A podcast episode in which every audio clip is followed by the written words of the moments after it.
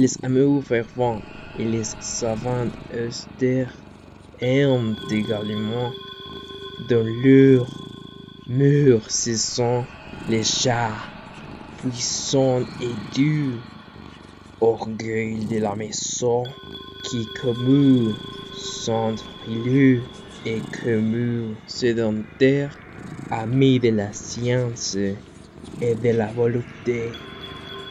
Ils cherchent le silence et l'aurore des ténèbres.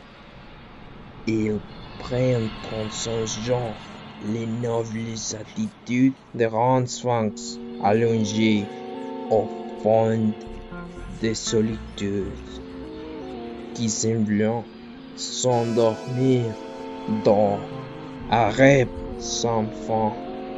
Les rangs féconds sont pleins d'étincelles magiques et de parcelles d'or, ainsi qu'un sable fin étoile vraiment leur prunelle mystique.